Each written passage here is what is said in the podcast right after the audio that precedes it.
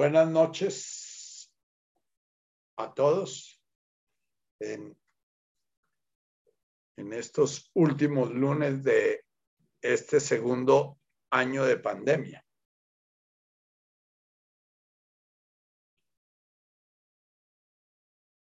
Vamos a iniciar centrándonos un poquito en nuestro respirar. Busca cerrar tus ojos y mirar cómo es tu respiración. Vuélvete el espectador de tu respiración, no, no la alteres, no la profundices, no la aceleres, sencillamente mírala.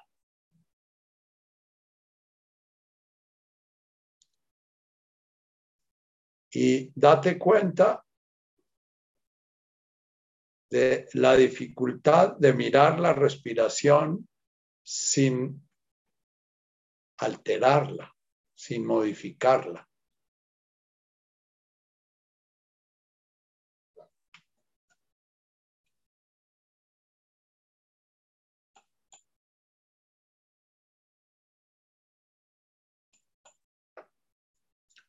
Es la misma dificultad que tenemos de mirar la vida sin tratar de modificarla.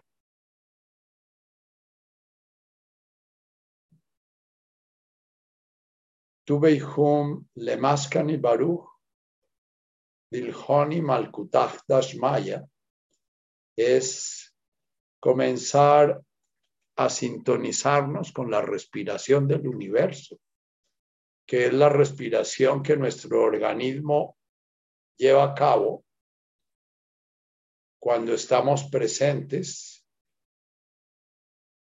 no en nuestra mente, sino presentes en nuestro corazón y en el universo.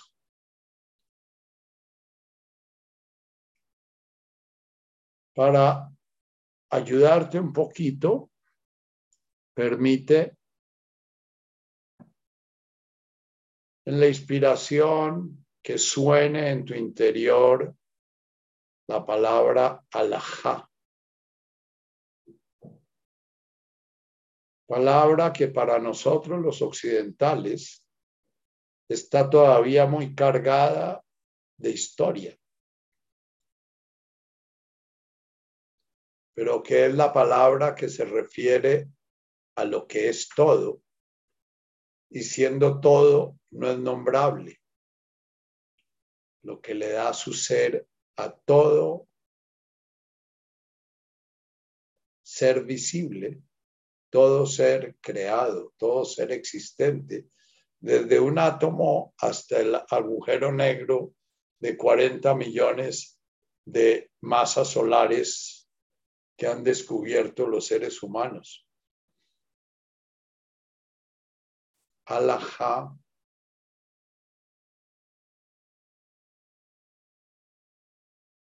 y al expirar permite el sonido ar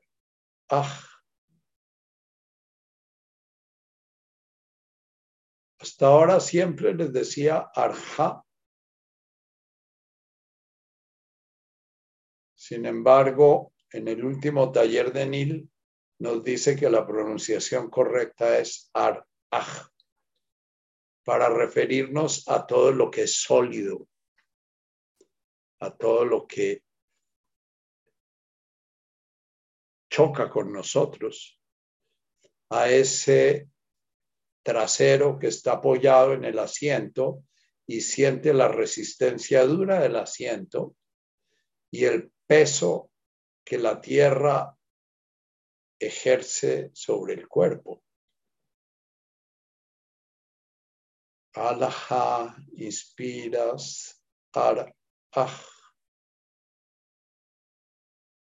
Y siente que en ese ar, te sueltas.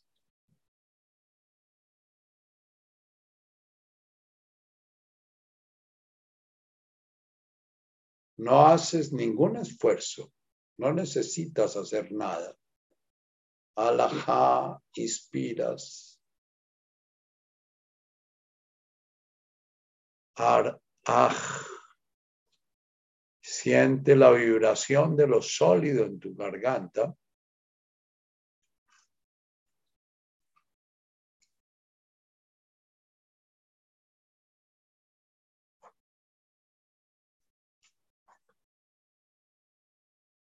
Y ahora buscando que tu respiración natural, que hace parte de tu identidad, que hace parte de tu ser en este planeta, que hace parte de tu ser en este momento, en este planeta, no se altere. Tomas aire por la nariz y lo sueltas por la boca, permitiéndote al inspirar volver a evocar ese ser que da su ser a todos los seres creados. Y al expirar, permites que suene el sonido maya.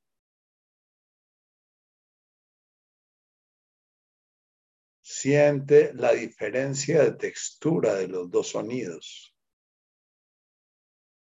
Alaha Maya. Maya líquido. Maya fluido. Maya la vida penetrando en lo sólido, en la tierra. Maya, las nubes derramando su vida sobre la tierra hambrienta, sedienta. Maya, ya no sientes tus huesos, sino la blandura de tus músculos y el torrente circulatorio. Sientes tu corazón bombeando esa sangre que recorre todo tu cuerpo. Alaha inspiras, Maya, siente la linfa que va recogiendo todo lo que sobra en tus músculos en las fascias de los tendones. Presencia esos ríos líquidos que permanentemente recorren todo ese universo que eres tú, llevando y trayendo, llevando oxígeno, llevando alimentos del sistema digestivo al hígado, a los músculos, ya digerido y convertido en glucosa.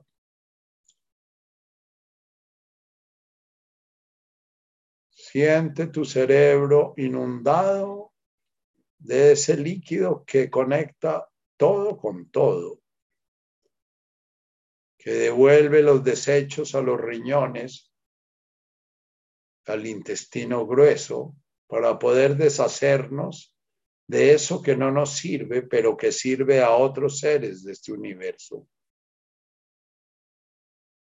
Alaha Maya, que tu respirar sea un soltarte muy suave, como si el viento fuese una caricia que entra y te acaricia por dentro, primero tu parte sólida, y ahora todos los elementos líquidos, el agua que te compone, somos 90% de agua en nuestra composición. Inspiras por la nariz y sueltas por la boca con mucha suavidad.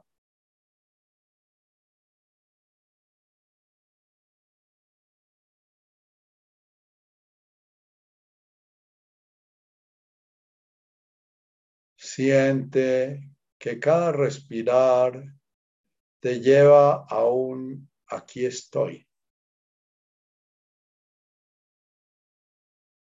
Cada respirar te lleva a un yo soy.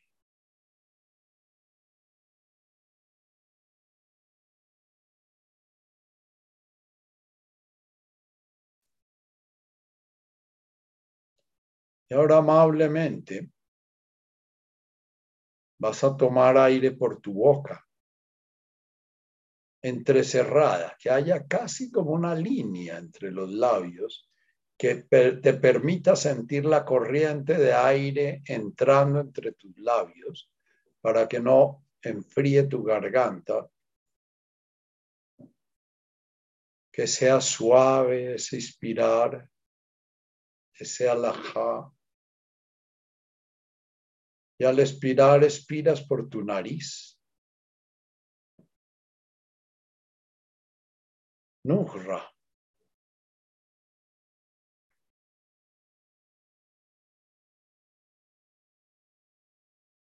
Siente la corriente vital, el calor que habita y que está permanentemente produciéndose en tu cuerpo.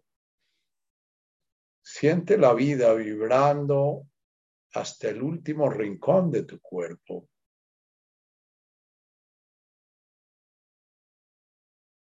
Imagina tu cuerpo como un cadáver que está siendo permanentemente llevado a la vida por una energía. La energía vital. Y siéntela. Desde tu interior de tu cráneo, tu cerebro está vivo. Tus pulmones, tu corazón, cada uno de tus músculos aún tus cabellos que aparentemente están muertos o tus uñas, en ellos hay vida.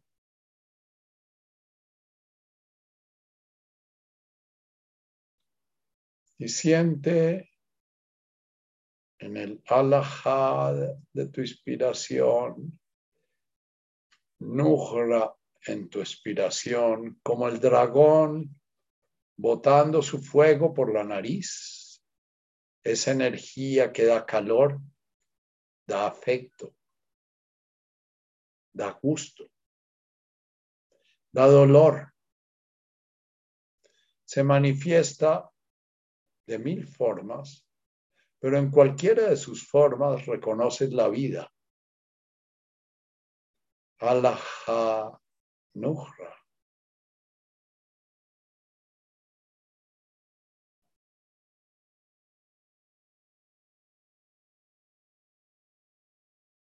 Siente el hormigueo de tu piel, como el llamado que te hace la vida para contarte que está presente. Y mira ese ser que se manifiesta como algo sólido, que se manifiesta en todas las criaturas líquidas. Y ahora contempla ese alajá manifestándose en esa forma de energía intangible, inasible. No sabemos qué pasa en el momento de la muerte, pero lo único que sabemos, y es obvio, es que esa energía se fue. Esa energía abandonó el cuerpo y comienza a transformarse en otras formas de energía.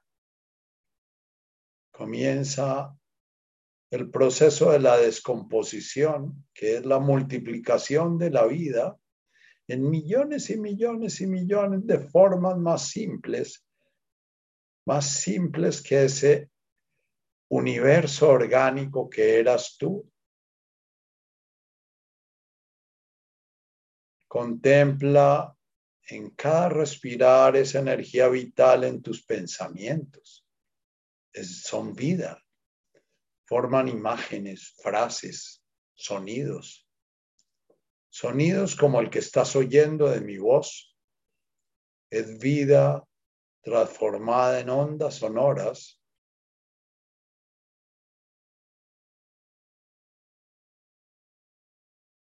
En el momento de la muerte desaparece el sonido, desaparece el pensar en el cuerpo.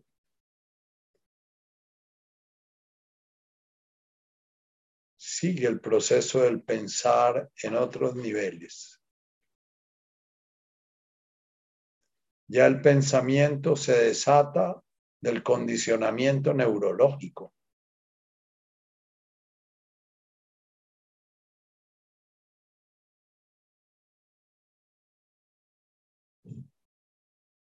Y ahora con mucha suavidad, volviéndote cada vez más sutil, como si fueses un ave que va volviendo sus huesos porosos y livianos.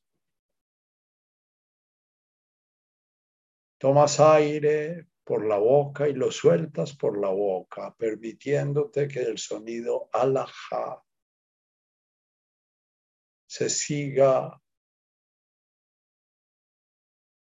del sonido ruja.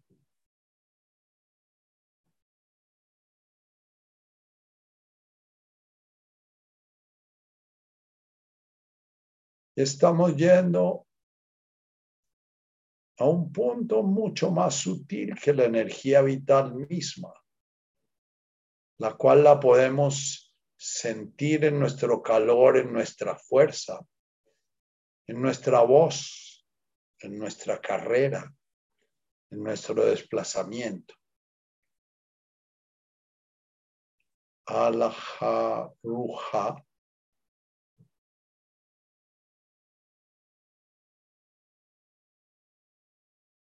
Es una presencia mucho, mucho más sutil. Abarca lo que ves, lo que oyes lo que sientes. Abarca tus emociones, abarca tu sentido.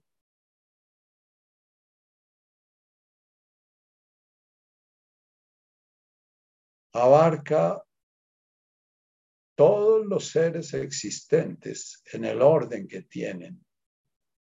Abarca cada átomo, en sus movimientos y en su transformación permanente de onda a partícula, de partícula a onda, en ese límite entre la existencia y la no existencia. Alaharuha en nuestra mística invocamos al Espíritu Santo con este nombre, Ruja.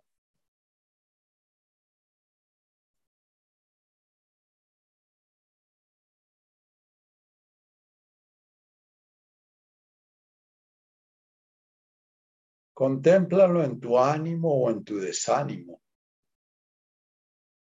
en tu gusto de estar vivo o en tu pesadez de estar vivo, en tu gratitud por la vida o en tu resentimiento. Son formas en que el espíritu se manifiesta, aparentemente opuestas.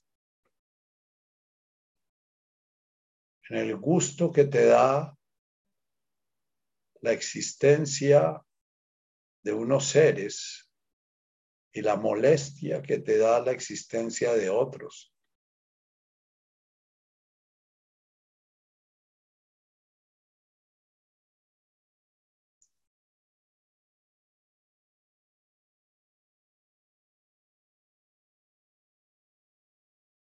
Ahora con mucha más suavidad, con mucha ternura, con mucha armonía, como si fueses una voz de un coro de miles de seres que cantan al unísono. Vas a tomar aire por la nariz y por la boca. No lo hagas un conflicto. Siente el frescor del aire entrando tanto por la nariz como por la boca y lo sueltas también por la nariz y por la boca.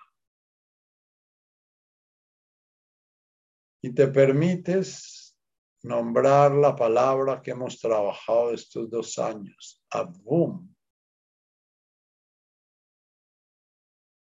Avum al inspirar y de Boashmaya al expirar.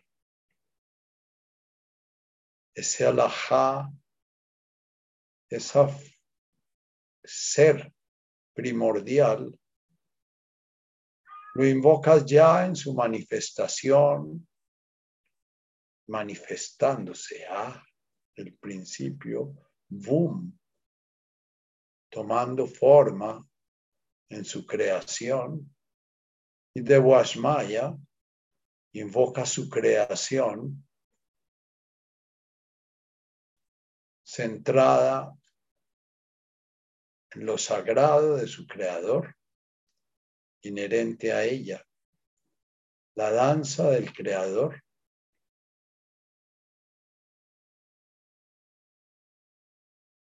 Siente qué pasa cuando entras en este nuevo sonido. Avum. Siente lo que entra en lo más profundo de tu ser, que desde tu corazón se esparce a todo tu organismo, a tu cerebro, a tus pies, a tus manos, de Washmaya contempla ese universo que eres tú, manifestando esa divinidad.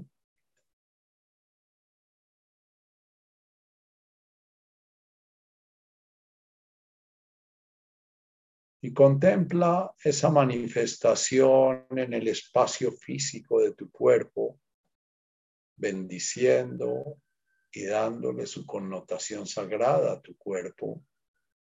En el espacio líquido de tu cuerpo, bendiciendo y dando la connotación sagrada a toda esa dimensión flexible, fluida de tu universo. Avum de Washmaya invocas la vida, esa energía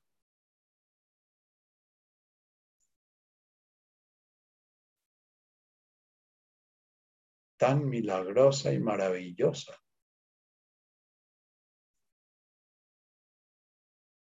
Que comienza a poblar este planeta ya mucho después de haberse formado sus partes sólidas, no vivas.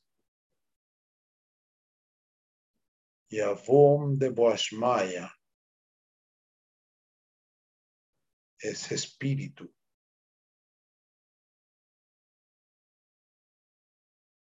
que es la base de tu ser.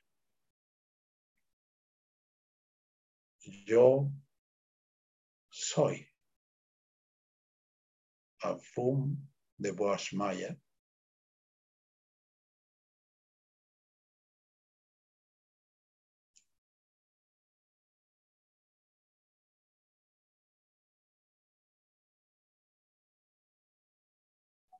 Hay una canción que cantamos en nuestros círculos de danzas que dice, ¿dónde me buscas? Y responde, aquí estoy.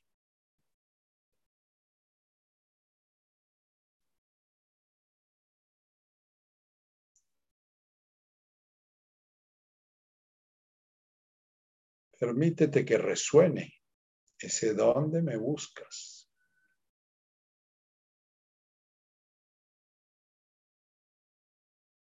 y permite que fluya la asociación de qué es lo que buscas. Si buscas como San Juan de la Cruz, el en donde te escondiste, amado, y me dejaste con gemido. Si buscas la divinidad que te da tu ser y que es la fuente de tu sentido, responde, aquí estoy y siente en tu corazón su presencia. Siente en tus músculos, en tu energía vital,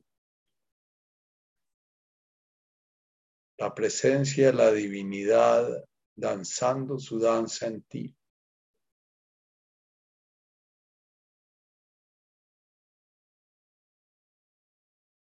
¿Dónde me buscas? Si lo que estás buscando es tu yo, tu tú mismo, responde ese mismo, aquí estoy.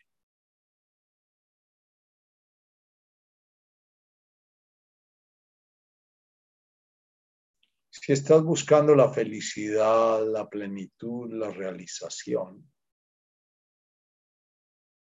¿Dónde me buscas? Y respóndete, aquí estoy, sintiendo ese aquí estoy en todo tu cuerpo, pero especialmente en el área de tu corazón, de tu plejo solar, de tus pulmones. Si estás buscando la compañía, si estás buscando la forma de salir del dolor de la soledad, responde, aquí estoy, en lo más profundo de tu interioridad, para ir sanando esa fantasía, esa ilusión de que al morir un ser querido quedamos desgarrados, solos. Quedamos igualmente completos ya que el ser querido que se fue no se ha ido. Murió su cuerpo, pero su espíritu sigue presente. Y en los momentos en que nos sentimos profundamente solos, realmente somos como el pez que añora el océano viviendo en él. Estamos inmersos en el ser, inmersos en la compañía, por decirlo de alguna manera, inmersos en ese tejido que urde el universo, que es el amor. ¿Dónde me buscas? Aquí estoy. Si lo que buscas es el sentido de tu vida, nuevamente. ¿Dónde me buscas? Aquí estoy. Aquí estoy. Aquí estoy.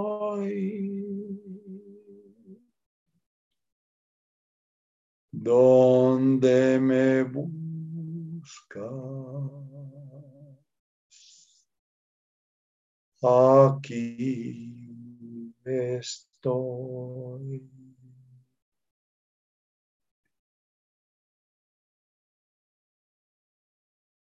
Que este canto sea como tu respirar.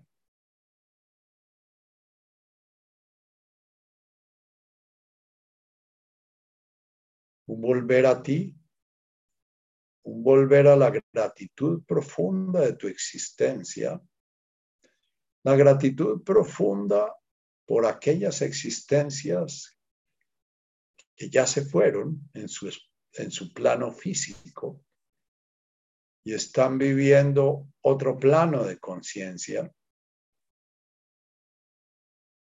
Están viviendo en otra instancia de la conciencia, por las existencias que han de venir y que se enriquecerán con la riqueza que tú hagas y desarrolles en la danza de tu propia existencia.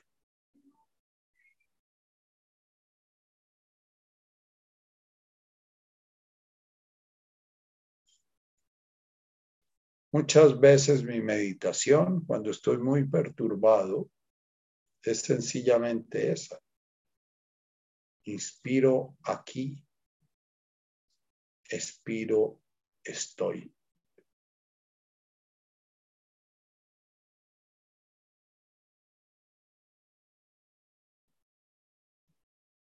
Bien.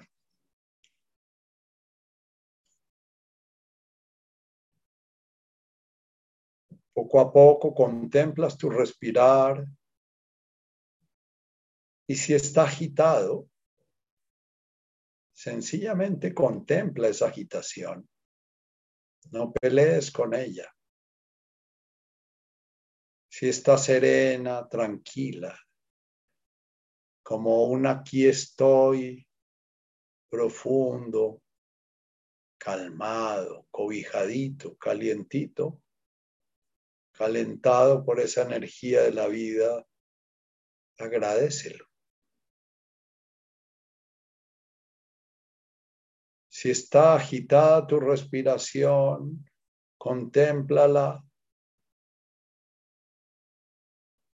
y busca recitar o cantar este ¿dónde me buscas? Aquí estoy. Y van a salir muchas preguntas. ¿Qué es lo que estoy buscando? ¿Qué es lo que me hace falta para volver a mi paz fundamental? Mi estado natural es la paz y el amor. ¿Cómo me estoy saliendo de ese estado natural? ¿Cómo me estoy saliendo y para qué me salgo?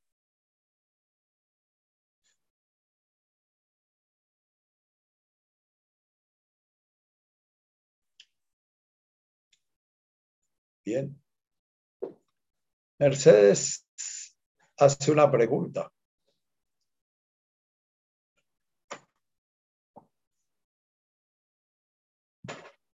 Es una pregunta que nos surge a todos los que hemos sido formados en esa religión que llamamos católica o cualquiera de sus ramas cristianas. Le surge la pregunta cuando yo digo que todos los caminos, absolutamente todos los caminos, cuando los vivimos con el corazón, todos los caminos nos llevan al presente. Y en el presente siempre encontramos ese aquí estoy. En el presente vamos descubriendo que toda la agitación que aprendimos no vale la pena. Pero nuestras religiones siempre nos hablaron de que había una verdadera y otra falsa y que fuera de la iglesia no había salvación. Y eh, eh, la Mecha me cita el texto de Juan de en que dice yo soy el camino, la verdad y la vida. Y es un texto que fue muy usado por la iglesia para plantear precisamente esas, enseñanzas exclusivas, enseñanzas que planteaban que si uno se salva, otro se condena.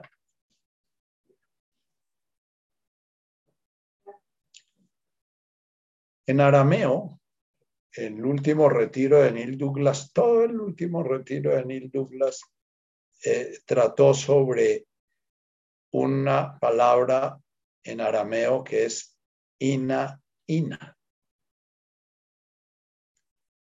Ina es una forma de decir yo, es una forma de referirse al sujeto que presencia, al sujeto que escucha, al sujeto que habla, al sujeto que actúa. Y al mismo tiempo, al repetirla, Jesús hace un juego de palabras porque él habla como de el yo del yo. Ina, ina.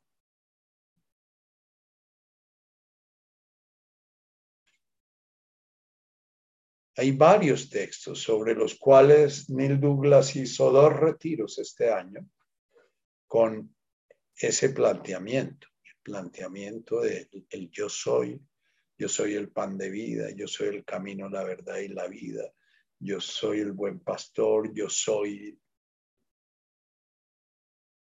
Y podríamos traducir eh, mi padre y yo somos uno. Podríamos traducir eso como el yo del yo es el camino, la verdad y la vida. El yo del yo es el buen pastor. Y ese yo del yo es un poquito a lo que yo invoco con la invocación de donde me buscas. Aquí estoy.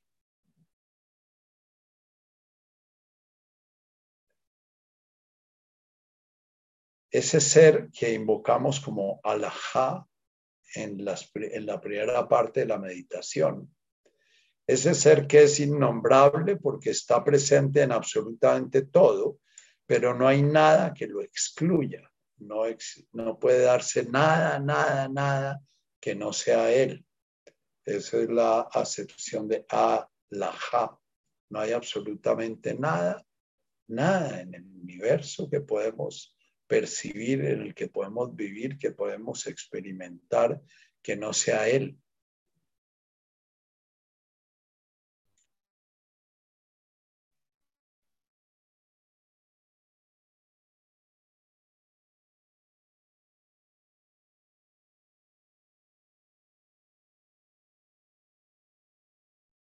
personal yo distingo entre la religión y la espiritualidad.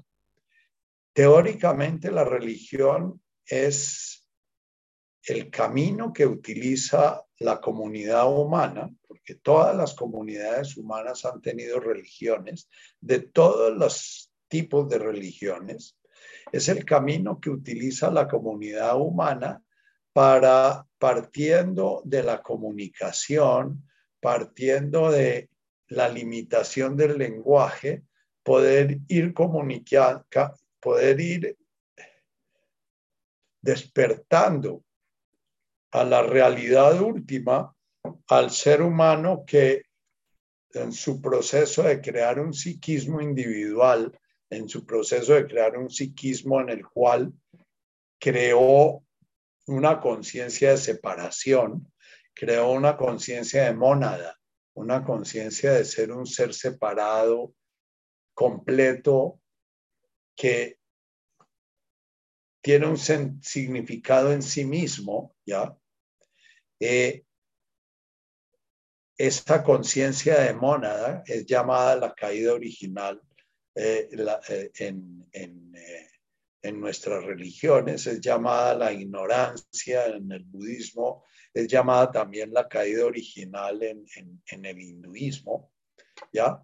Es una conciencia en la cual para poder generar una identidad individual, para que la criatura pudiera tener una conciencia de sí misma y una conciencia de su relación con el universo y poder a través de eso llegar a testimoniar como criatura la divinidad de la creación, quedó como engarzada en ese yo individual.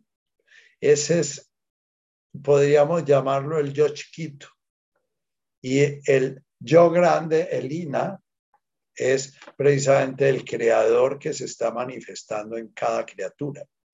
Las religiones todas fueron creadas en función de recordarle al hombre que él no es una mónada solitaria eh, y separada y que su sentido de la vida no está eh, eh, en su existencia de este vil, de esta vil criatura o este esclavo pecador del que hablan los místicos, ¿no? Ese yosito chiquito, que es un yosito que vive adicto al sufrimiento, vive adicto al apego, adicto a quedarse atrapado en todo, adicto a, ¿ya? Ese yocito está llamado a despertar a su yo grande, al yo que realmente es su fuente, que es su sentido de ser.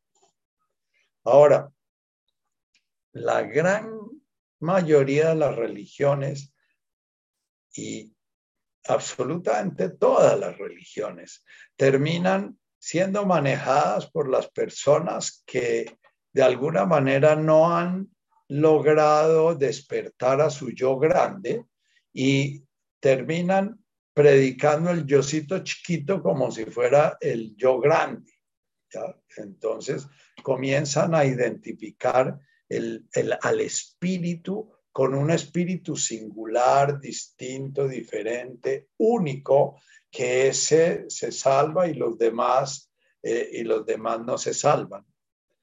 Eh, aún religiones que no son religiones, como el budismo, eh, muchos de sus pastores, muchos de sus maestros mm, caen en la trampa de comenzar a plantear que ellos tienen el único camino verdadero y que ellos son los únicos que tienen la verdad y que ellos son los únicos y que si no se sigue ese camino no va a haber salvación.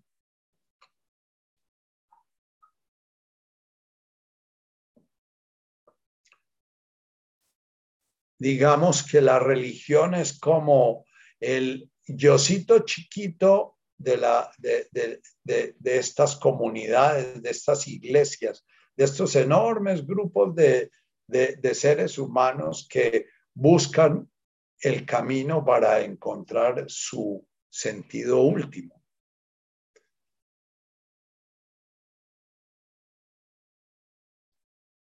Cuando Jesús dice yo soy el buen pastor o yo soy el camino o yo soy el pan de vida, se refiere a que solamente cuando el yocito chiquito se permea, se despierta, se descubre que él, su ser es precisamente su ser divino, solamente en ese momento hay la posibilidad de que el ser humano realice su función de trascendente, de ser testigo de la divinidad de la creación. Hay miles de caminos. Un Heisenberg o un Einstein llegan a este despertar de su conciencia. El despertar de la conciencia es precisamente el hecho de descubrir que yo no soy ese yocito chiquito que se llama Nacho y que es doctor y que, y que de alguna manera que quiere mucho a sus hijitos y que de alguna manera es el esposo de Esperanza y que además de eso, pero si muere Esperanza, entonces yo voy a quedar despedazado porque ese yocito estaba constituido por la relación que tenía con Esperanza y con mis hijos y con este y con el otro, ¿no? Eh, si no salimos de eso, si no nos salimos de la identificación con el yocito chiquito, Toda nuestra vida se va a hacer en función de ir reforzando y reforzando y reforzando esa identificación. Toda nuestra vida se va a hacer en función de alejarnos y alejarnos y alejarnos cada vez más de nuestro verdadero ser, de ese aquí estoy pleno que siente uno cuando puede meditar esta canción realmente centrado y sintiendo la presencia divina, dándole su ser, su sentido de ser a esa existencia de ese yocito chiquito que se llama Nacho.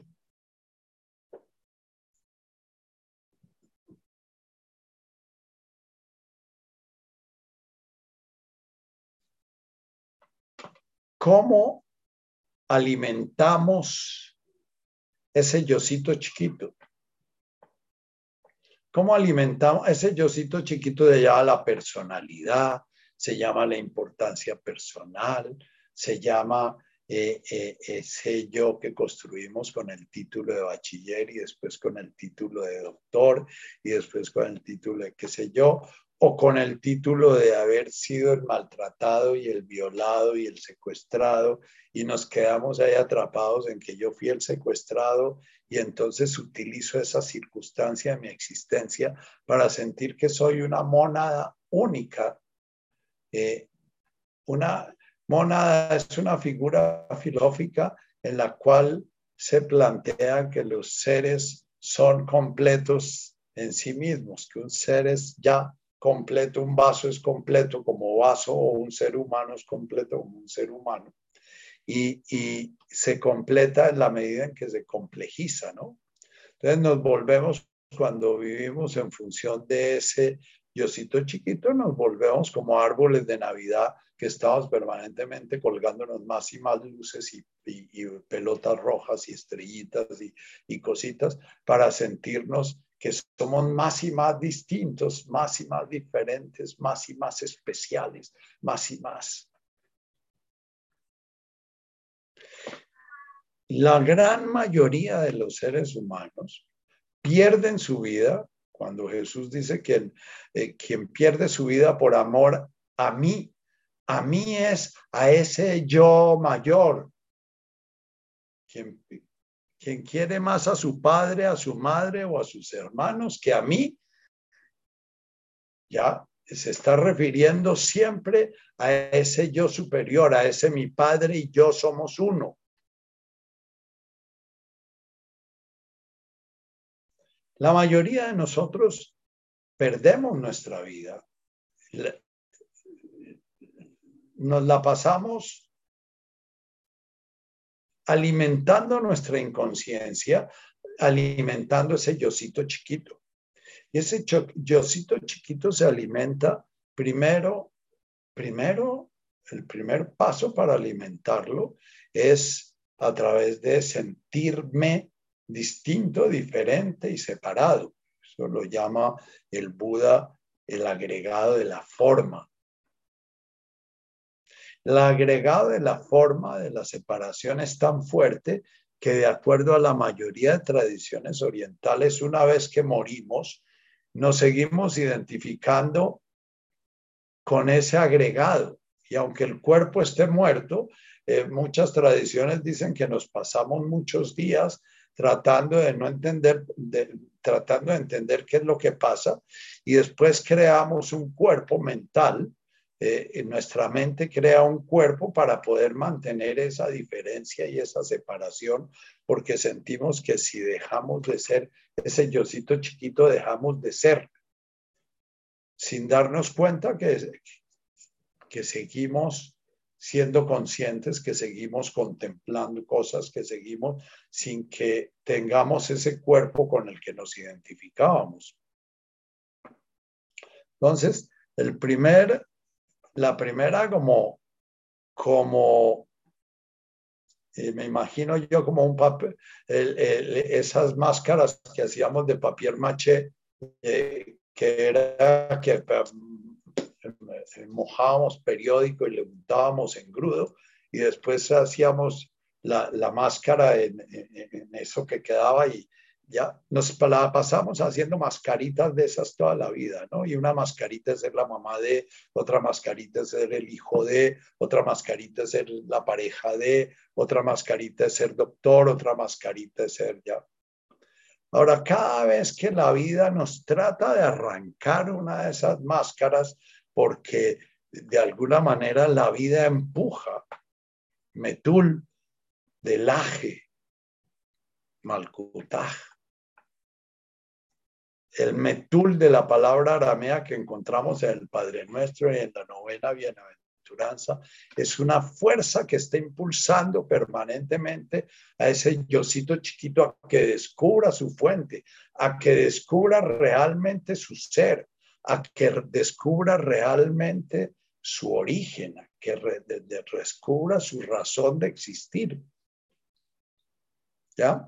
Entonces, la vida nos va quitando cosas, nos puede quitar el dinero con el cual nos hemos identificado, porque nuestras máscaras, el mundo contemporáneo, tienen que ver con lo que tenemos, si tenemos el polvo, o si tenemos el BM, o si tenemos, aunque sea el Simca, nos podemos identificar con el Sinquita, o nos podemos identificar con el carro que no tenemos, porque eh, eh, en nuestra cultura es tal la identificación con el deseo que entonces nos identificamos con el carro que yo quiero llegar a tener. Como me decía un paciente que él me decía que mientras no llegara un Mercedes-Benz 450 SLT convertible, él no se sentiría en paz.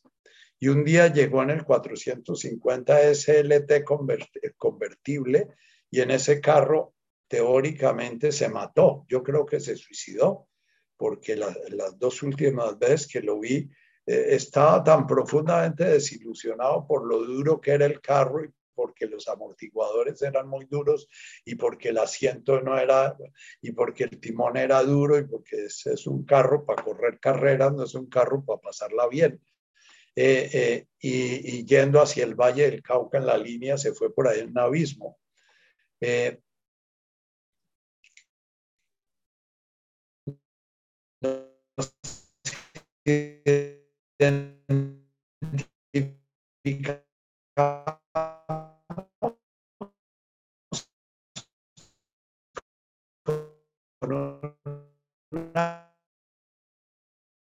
nos las arrebata, nos está haciendo un regalo. Sin embargo, estamos tan atrapados en esa identidad que quedamos desgarrados y sintiendo que la vida no tiene sentido porque, porque se nos fue eso que nos daba la identidad. Todo el planteamiento de Jesús es el mismo planteamiento del budismo, exactamente el mismo. Hay que soltar el apego y la aversión. ¿ya? la segunda bienaventuranza tuve un lauile. La primera es permanecer sentados, conectados con nuestro respirar, dejando nuestra mente de ardilla que anda mirando permanentemente lo que teme y lo que desea, eh, y mirando los, los, los, peligros para la vida y mirando también las seguridades, ¿no? Esta cultura de, de las prepago y la, de, la, de las eh, EPS eh, e prepago y pospago y que entonces uno tiene una posibilidad de una y otra y otra cosa. Eh, es una cultura que permanentemente nos está vendiendo esas máscaras y esas, y esas posibilidades de sentirnos separados, distintos, diferentes. En mi vida, en un momento determinado, entendí que la meta de mi vida tenía que ser volverme extraordinariamente ordinario, que cada cosa que buscara para sentirme diferente y sentirme triunfador, y tenía que trabajarla para irla soltando, ¿ya?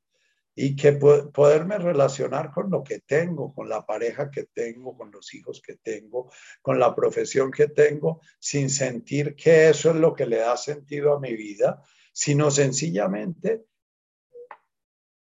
Malkutaj Das Maya, que eso es producto de un orden divino en el cual así como un átomo es de sodio y el otro es de cloro y el otro es de de, azufre y el otro es de plomo. Eh, eh, eh, la forma de la encarnación de Nacho es esa, en la cual, bueno, vive con, una señora, tiene tres hijos, ejerce medicina, pero eso no es ninguna especialidad ni es ninguna... Y si me estoy comparando, estoy siempre diciendo, pero ¿qué sentido tiene? Si me comparo con los que no tienen, entonces digo, esa es mi adicción a sufrir.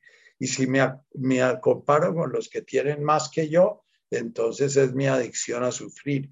Y si me comparo con lo que tenía cuando tenía 30 años, que ahora no tengo, eh, eh, eh, a lo cual no me voy a referir, entonces es mi adicción a sufrir. Y si me comparo con lo que voy a perder cuando me muera, es mi adicción a sufrir. El camino, mechas, yo soy el camino, es el yo soy, ese ser único que le da sentido a nuestro ser, es el camino. El yo soy es la verdad, el yo soy es el sentido de la vida. ¿Ya? Y podemos traducirlo así para no enredarnos.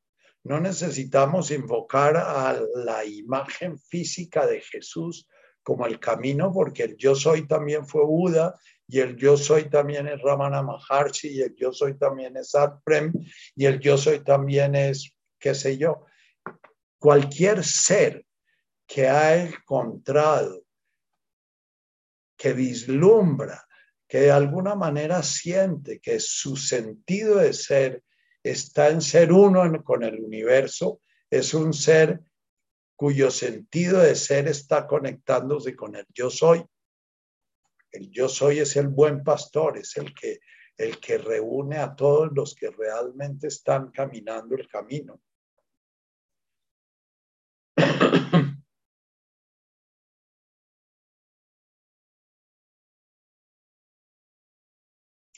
No me adentro en cuestiones, en cuestiones ya más teológicas, porque, porque eh, la religión católica creó algo que se llama los sacramentos. Y un sacramento, eh, el sentido de la palabra sacramento es algo que menciona, que nombra lo sagrado. mención, la mención, el mencionare, mencionare, en latín es nombrar. Entonces, sacramento es lo que nombra lo sagrado. Y creamos siete sacramentos a través de los cuales, teóricamente, si a mí me bautizan, con el bautizo inmediatamente conecto el yo soy eh, eh, grande con el yo soy chiquito. Sin embargo,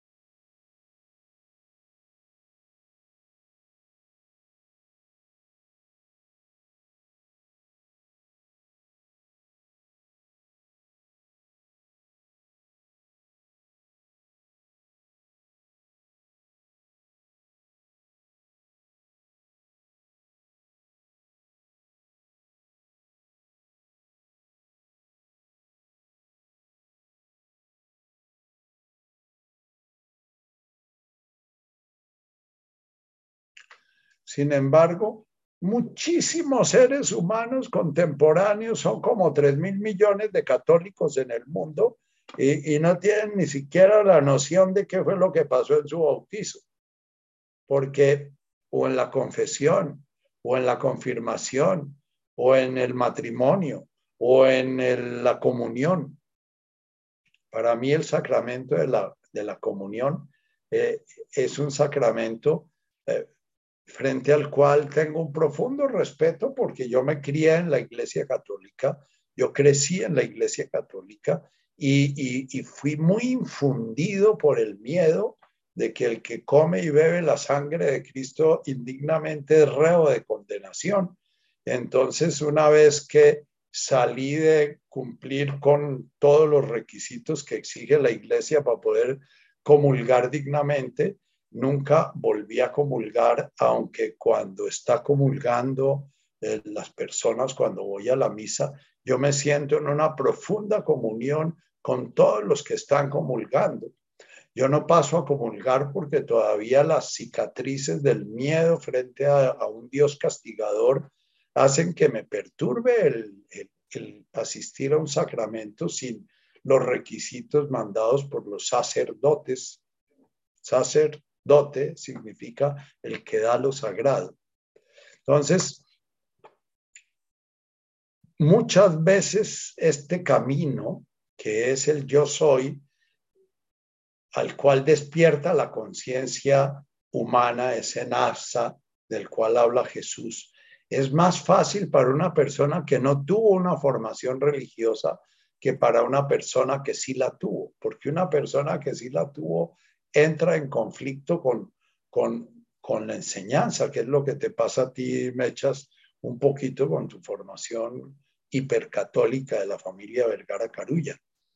Eh, yo lo que te invito es que siempre recuerdes, para mí las bienaventuranzas son profundamente valiosas, porque cuando entro, por ejemplo, en una duda de esas, eh, entonces recito el Tube Hum Lan Rahman, de Leihum Neihum y Alahá Rahme. Es Bienaventurado el que es misericordioso y misericordioso es el que puede abarcar absolutamente todo. Misericordioso es aquel que no hace juicios. Misericordioso es aquel que no se compara. Misericordioso es aquel que no considera nada malo ni nada bueno.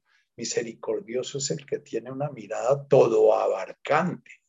Misericordiosa es la madre que puede recibir a su hijo si nace completico o si nace con un defecto o si nace con un defecto profundo, lo recibe con igual gozo. La Rahmane es bienaventurado el que abre su conciencia misericordiosa. Y la conciencia misericordiosa es porque ya hay una conexión muy fuerte entre el yosito chiquito, porque el yosito chiquito no puede ser misericordioso. El yosito chiquito como siente que su vida tiene sentido es por su individualidad. Entonces, si le dan en una, en una mejilla, él tiene que responder para defender su individualidad, porque el sentido de su vida es su individualidad. La sociedad posmoderna que vivimos se ha vuelto más, más, más inconsciente frente a la posibilidad de un sentido un poquito más amplio de la conciencia. Al menos si yo nacía en el medioevo, muy posiblemente mi destino era ser un siervo de un reino feudal y como siervo a los 15 años me mandaban a pelear por el señor feudal y, bueno, iba a sentir que si me mataban, estaba, estaban matándome por darle la vida y la posibilidad de sobrevivir a mis hermanitos y a, y a, la familia de siervos a la cual pertenecía. Porque si no me iba a enrolar a, a, que me mataran o a matar para, entonces mi, mi familia perecía pero es más o menos como una célula epitelial. Una célula epitelial es una célula que sabe que se tiene que morir a las 24 o a las 36 horas de haber nacido, aunque haya unas neuronas que duran 60, 70 años desde el momento en que nacen hasta el momento en que mueren. La célula epitelial no se pregunta por qué tiene que morir. La célula epitelial tiene su conciencia puesta en ese cuerpo del cual hace parte. Los seres humanos posmodernos después de la revolución industrial, cada vez somos más mónadas, somos más solitarios, somos más yositos chiquitos, buscamos más el sentido de nuestra vida en, en, aquellas cosas a las que nos aferramos, en lo que aprendemos. Entonces, si nos vamos quedando ya de mentes, ya nuestra vida no tiene sentido porque eh, mi máscara era lo que yo sabía si por cualquier razón me toca morir a los 25, 20 años o me toca morir a los 3, 4 años, ya la vida no tiene sentido. Qué desperdicio de vida se, se terminó. ¿Por qué? Porque hoy en día el sentido de la vida es producir y producir dinero o imagen.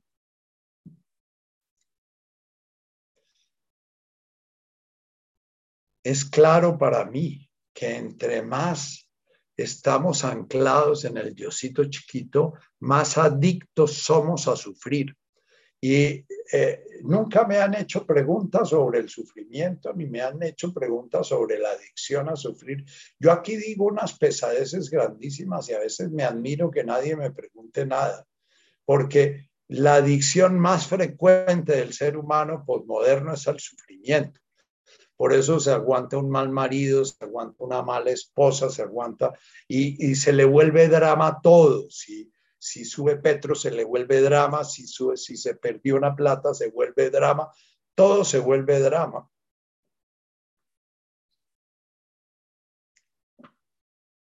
Dan ejemplo, por ejemplo, unas madres que entrevistaba Clarita Riasco en Cali, que madres de la guerra, que habían perdido seis, siete hijos, de diez, once hijos, negras, chocuanas, caucanas, ¿no? Y su vida era andar al servicio de la comunidad que protegía a los que desplazaban por cuenta de esa guerra. Y, y, y la, el gozo y la vitalidad que muestran estas mujeres en estas entrevistas eh, es enorme, ¿no? Entonces, en la medida en que nosotros nos aferramos al diosito chiquito y aquellas cosas que lo identifican, las comodidades que tenemos, nosotros se nos puede volver un calvario el que el calentador se nos dañe, o se nos puede volver un calvario el que se vaya a la luz por tres días, o se, se nos puede volver. ¿Por qué? Porque eh, nuestro diosito chiquito se identifica con el siente, comodidad, con el confort, con compararse con los que no tienen.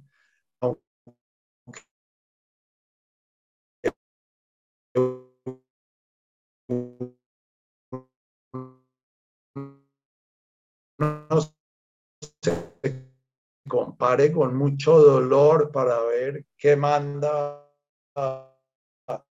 y los seis reinos inferiores del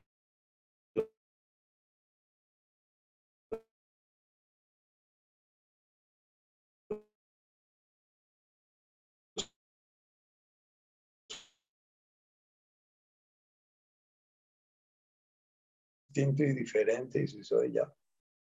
Si soy más inteligente, si soy más rico, más pobre, si soy más, ese es el primero y genera muchísimos apegos y mucho sufrimiento y muchos miedos. El miedo a la muerte nace precisamente de ese primer escándalo, del escándalo, de ese primer agregado, el de la forma, el miedo a que se muera nuestro cuerpo. ¿Ya? ¿Quién sabe cuántos miles de cuerpos habremos habitado en este proceso de la conciencia? ¿Ya? Es un parpadear lo que dura una vida. El segundo escándalo es el escándalo de lo sensual, de lo rico y lo feo, el placer y el dolor. Y entonces, pues hay muchos seres humanos que su yocito chiquito se alimenta de estar permanentemente evitando el dolor y evitando el... Eh, Byung-Chul Han tiene un, un texto muy bello sobre la algofagia, algofobia propia del hombre contemporáneo. Esta es la cultura de los analgésicos, la cultura de las medicinas pre y pospagadas, la cultura de ir donde mil médicos. Eh, hasta el siglo XVIII más o menos, el 90% de los seres humanos morían sin conocer un médico. Nosotros vivimos donde un médico y otro médico y otro médico porque nos duele, porque queremos, etcétera. La algofagia, la algofobia es el segundo agregado vivir en función de sentirnos bien, de comer rico, de que la comida esté bien aderezada, etcétera, ¿no? El tercer escándalo ya es el escándalo de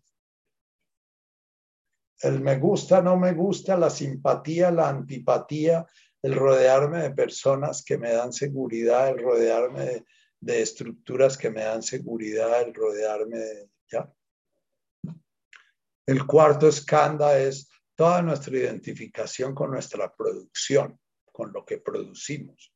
Entonces yo con mucha frecuencia planteo a mis pacientes eh, cuando los veo muy atrapados en ese escándalo de la producción, les digo, bueno, eh, eh, yo tengo un maestro que se llama Hubert Benoit, que escribió un libro maravilloso y, conozco otro personaje que no recuerdo su nombre, pero del cual hay una película que se llama La mariposa en la escafandra.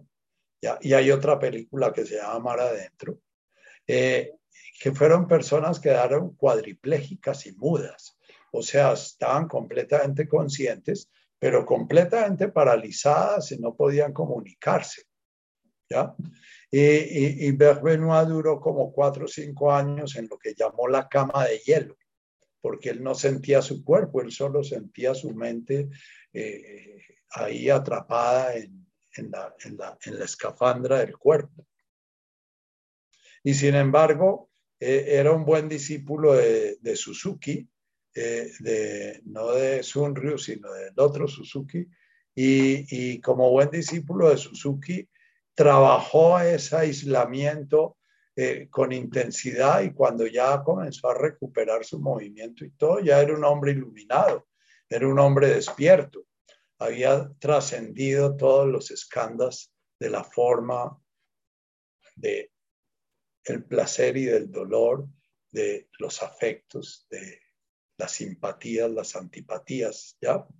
Y de la producción, porque eh, eh, el poder permanecer quietos sin producir, sin hacer nada, hace parte del camino espiritual, el poder quedarnos quietos una hora o dos horas al día haciendo nada para nada, sintiendo que esa pérdida de tiempo es una puerta que nos abre al yo del yo, a ese inana. Inana Lachma, Dahai, yo soy el pan de vida, yo soy la sabiduría de vida, yo soy la fuente de la vida. Si supieras quién soy, me pedirías de esa agua que nunca deja, permite volver a sentir sed. Le dice Jesús a la samaritana, eh, que es otro diálogo muy bello con ese el yo soy.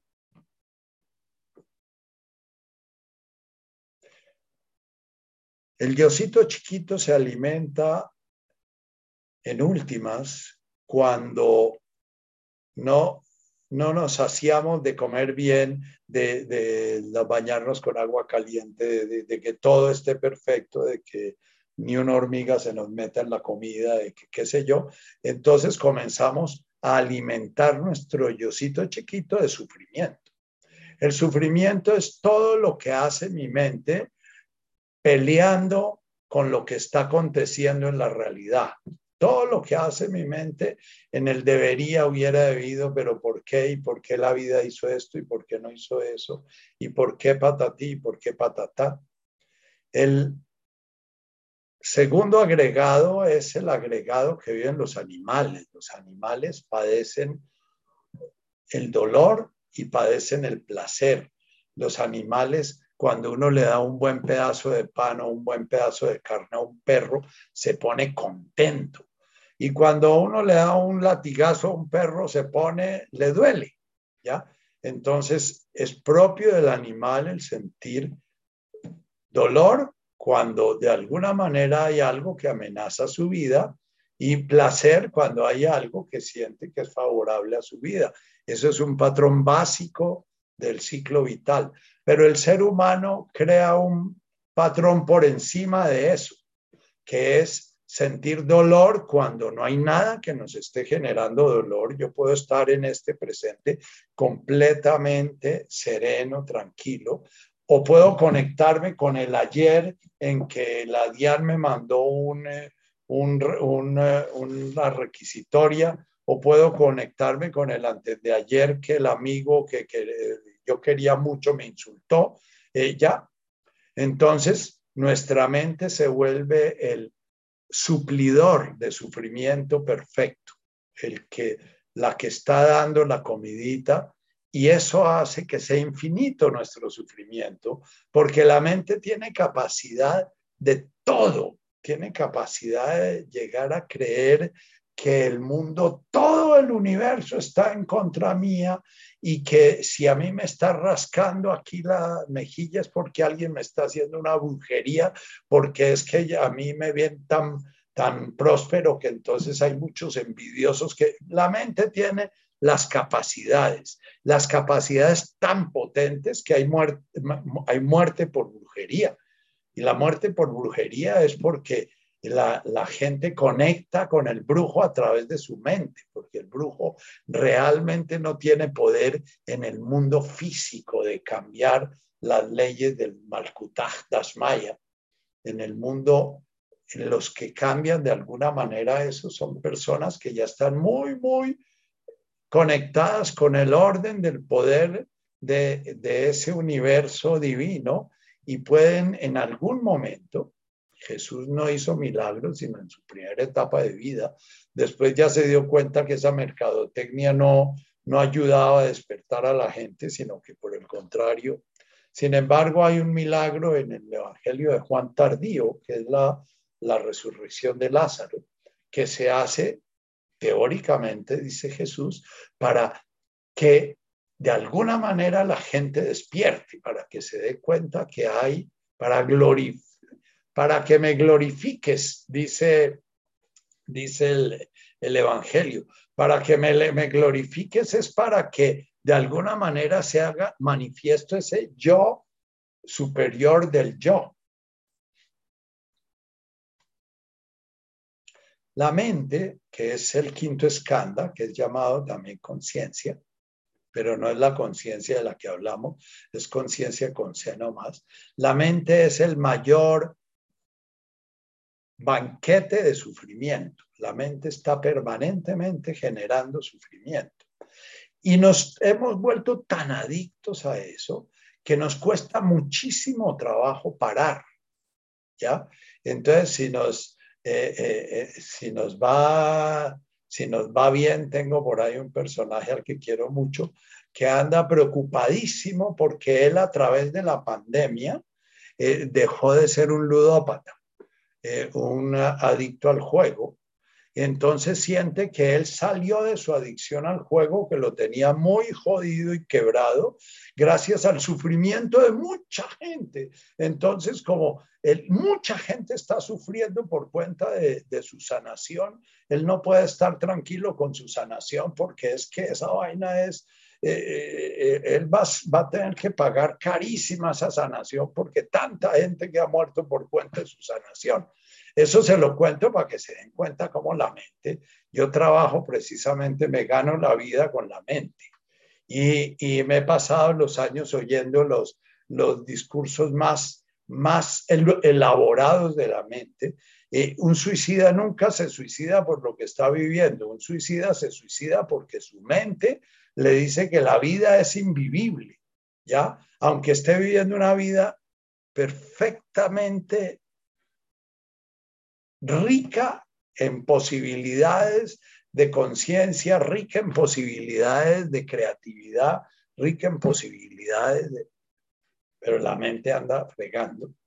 En la mente está para... Tenemos diez minuticos y es un tema que tampoco me han hecho nunca preguntas, pero me encantaría que me hicieran preguntas alrededor de eso. En la mente es donde funciona el karma. El karma es lo que queda entre una vida y la otra una vez que pasamos el bardo, ¿ya? Yo sé que la Iglesia Católica no cree en la reencarnación, pero eh, podemos creer en la reencarnación porque nosotros no salimos limpios de una sola vida. Entonces, lo que queda en la cabeza, que no se pudo limpiar en ese tránsito entre una muerte y una vuelta a encarnar, entre otras, la vuelta a encarnar la explican la mayoría de culturas que hablan de la reencarnación, porque la mente nos obliga a volver a encarnar, porque la mente comienza a añorar el sufrimiento, a añorar el hijo que tenía, a añorar la mujer que tenía, a añorar, y entonces de solo pensar que eh, voy a llegar a la luz pura donde no hay esos sufrimientos, entonces decido seguir por la las luces tenues de los reinos inferiores. Entonces, la mente, aunque el yosito chiquito está constituido por un cuerpo, por un cuerpo de emociones y por un cuerpo mental, ¿ya? Es la mente la que anda organizando y armonizando todas las informaciones para poder estar alimentando al yosito chiquito, para poder estar alimentando el miedo al fracaso, el miedo a ser rechazado, el miedo a la soledad, el miedo a esto, el miedo a lo otro, el deseo de esto, el deseo de lo otro.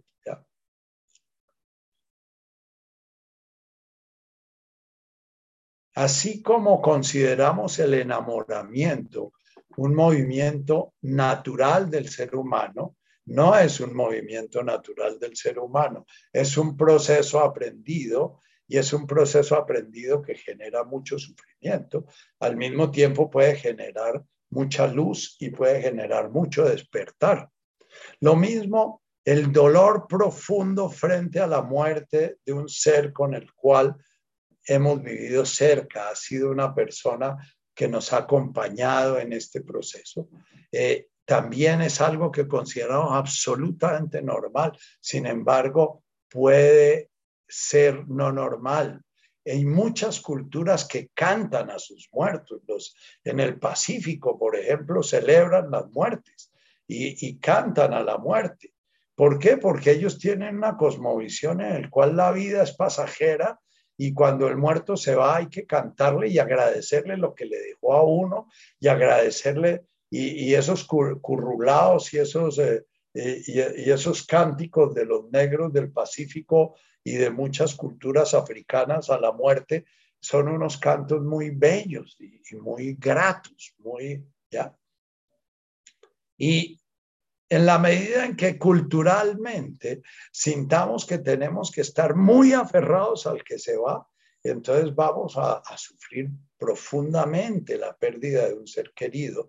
Pero si nos ponemos a ver cómo la sufrimos, la sufrimos haciendo culpa, la sufrimos trayendo memorias permanentemente de él, estando ausentes de nuestro presente, la sufrimos siempre preguntándonos por qué él y no yo, la sufrimos siempre con mecanismos mentales. Si en el, en el periodo de lo que llamamos duelo, nosotros estamos trabajando mucho la conciencia de estar presente y del sentido de la vida que estamos teniendo y de los sinsentidos que estamos teniendo para acompañar a la persona que está haciendo su tránsito, porque el tránsito que está haciendo esa persona es precisamente para vivir esos sinsentidos que tuvo en esta vida, los que no logró limpiar, los que no logró purificar, los que no logró desapegarse, los miedos que no logró resolver, los deseos que no logró desapegarse de ellos,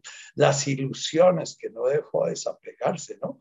Eh, yo veo muchas personas de mi edad, 76, ya, y sintiendo una nostalgia profunda por la vida que se fue y sintiendo una limitación profunda por la vida que tienen, cuando la vida de los 76 es una vida muy deliciosa, porque ya a uno le importa un poquito menos el, el qué va a ser de mí lejos de casa, porque ya uno está viviendo en el futuro y además porque ya las máscaras se le han ido soltando a uno poquito a poco y ya la muerte uno la ve sencillamente como un tránsito de, de este cuerpo que se va a terminar y posiblemente, no sé, no sé si volveré a tener un cuerpo o no volveré a tener un cuerpo o pasaré a vivir otra forma de conciencia que este infinito universo del cual hemos hablado en nuestras charlas con unos agujerotes negros infinitos y un número infinito de galaxias y planetas debe tener también infinitas formas de conciencia. Entonces, no sé si pasaré a vivir otra forma de conciencia en, en, otro mundo, qué sé yo, ni idea qué va a pasar. Pero lo único que sé es que yo sí tengo idea de que en cada presente puedo estar sufriendo o puedo estar viviendo mi presente. Si estoy sufriendo, mi mente va a estar inventándose alguna historia para estar rechazando algo de lo que está pasando en este presente Puedo estar rechazando el hecho de que se me fue en cháchara la mitad de la meditación y me quedan solo dos minutos, o puedo estar sencillamente presente en cómo cierro esta charla de tal manera que pueda, podamos concluir algo. Me encantaría que a ustedes se les ocurran preguntas, porque es que a mí se me ocurren permanentemente mil preguntas. ¿Ya? Y esas preguntas son las que yo me ando respondiendo cuando hablo con ustedes, ¿ya? Y esas preguntas me las trato de responder también leyendo cosas. Y ayer, por ejemplo, me volví a leer todo el bardo trovador de, de Padmasambhava, que es el libro de los muertos de, de los tibetanos, ¿no? Y, bueno, toda esa imaginería me, me, hace hacer preguntas, ¿no? Eh, eh, Estamos terminando este año, posiblemente el próximo lunes va a ser el último lunes de, este año para después encontrarnos en el otro año. Eh, este año para mí ha sido muy valioso, aunque ha habido muchas cosas de la realidad que me quitan máscaras y que me invitan a silenciarme y a quietarme. el, el último de los escándalos, el último de las, de las máscaras que tenemos se llama los impulsos, o sea, los hábitos que tenemos, las cosas que hacemos y con las cuales nos identificamos. Yo los invito a al menos una vez al día por media horita sentarse a hacer nada, para nada, bien sentados con su espalda recta, a vivir la tormenta de su ego queriendo construir un yo. El ego construye permanente el yocito chiquito. El yocito chiquito es un idolito que, construye, que construimos a base de el ego que permanentemente trabaja en función de él y descuida cosas muy importantes por estar funcionando en función de, él. Muchas veces nos come el tigre por estar pensando en yo no debería estar aquí en lugar de estar mirando qué es lo que tengo que responder en este presente. Bien. Me despido agradeciendo de nuevo toda la compañía que, que, ha dado esta sanga, esta comunidad que se ha ido formando alrededor de esta meditación. Eh, eh, me despido agradeciendo la presencia que, que han tenido en este espacio de duelo con el esposo, el hermano de Esperanza, mi cuñado, y, me ha parecido muy, muy importante ese, esa presencia que nos ha traído César en este final de año de la muerte, porque parte de lo que nosotros eludimos en posmodernismo es la muerte y por eso queremos eludir el COVID y creemos que lo podemos hacer. Entonces nos morimos de otras cosas mientras estamos persiguiendo que no nos dé COVID. Mil gracias y nos vemos el próximo lunes si Dios no dispone otra cosa o si Dios no la presta, como dicen amablemente los campesinos. Muchísimas gracias, Nacho. Gracias. A ustedes por la compañía. ¿ah? Gracias por el espacio. Gracias. Muchas gracias, Nachito. Gracias a ustedes por esta compañía y por, por seguir en, esta, en este espacio de dudas y muy pocas certezas. ¿Ah? Gracias, buenas noches. Gracias, Nacho. Bueno, hasta luego. Buenas noches. Buenas noches. Gracias, Nachito. Gracias. Buenas noches. Buenas noches. ¿ah? Lo mismo para ti.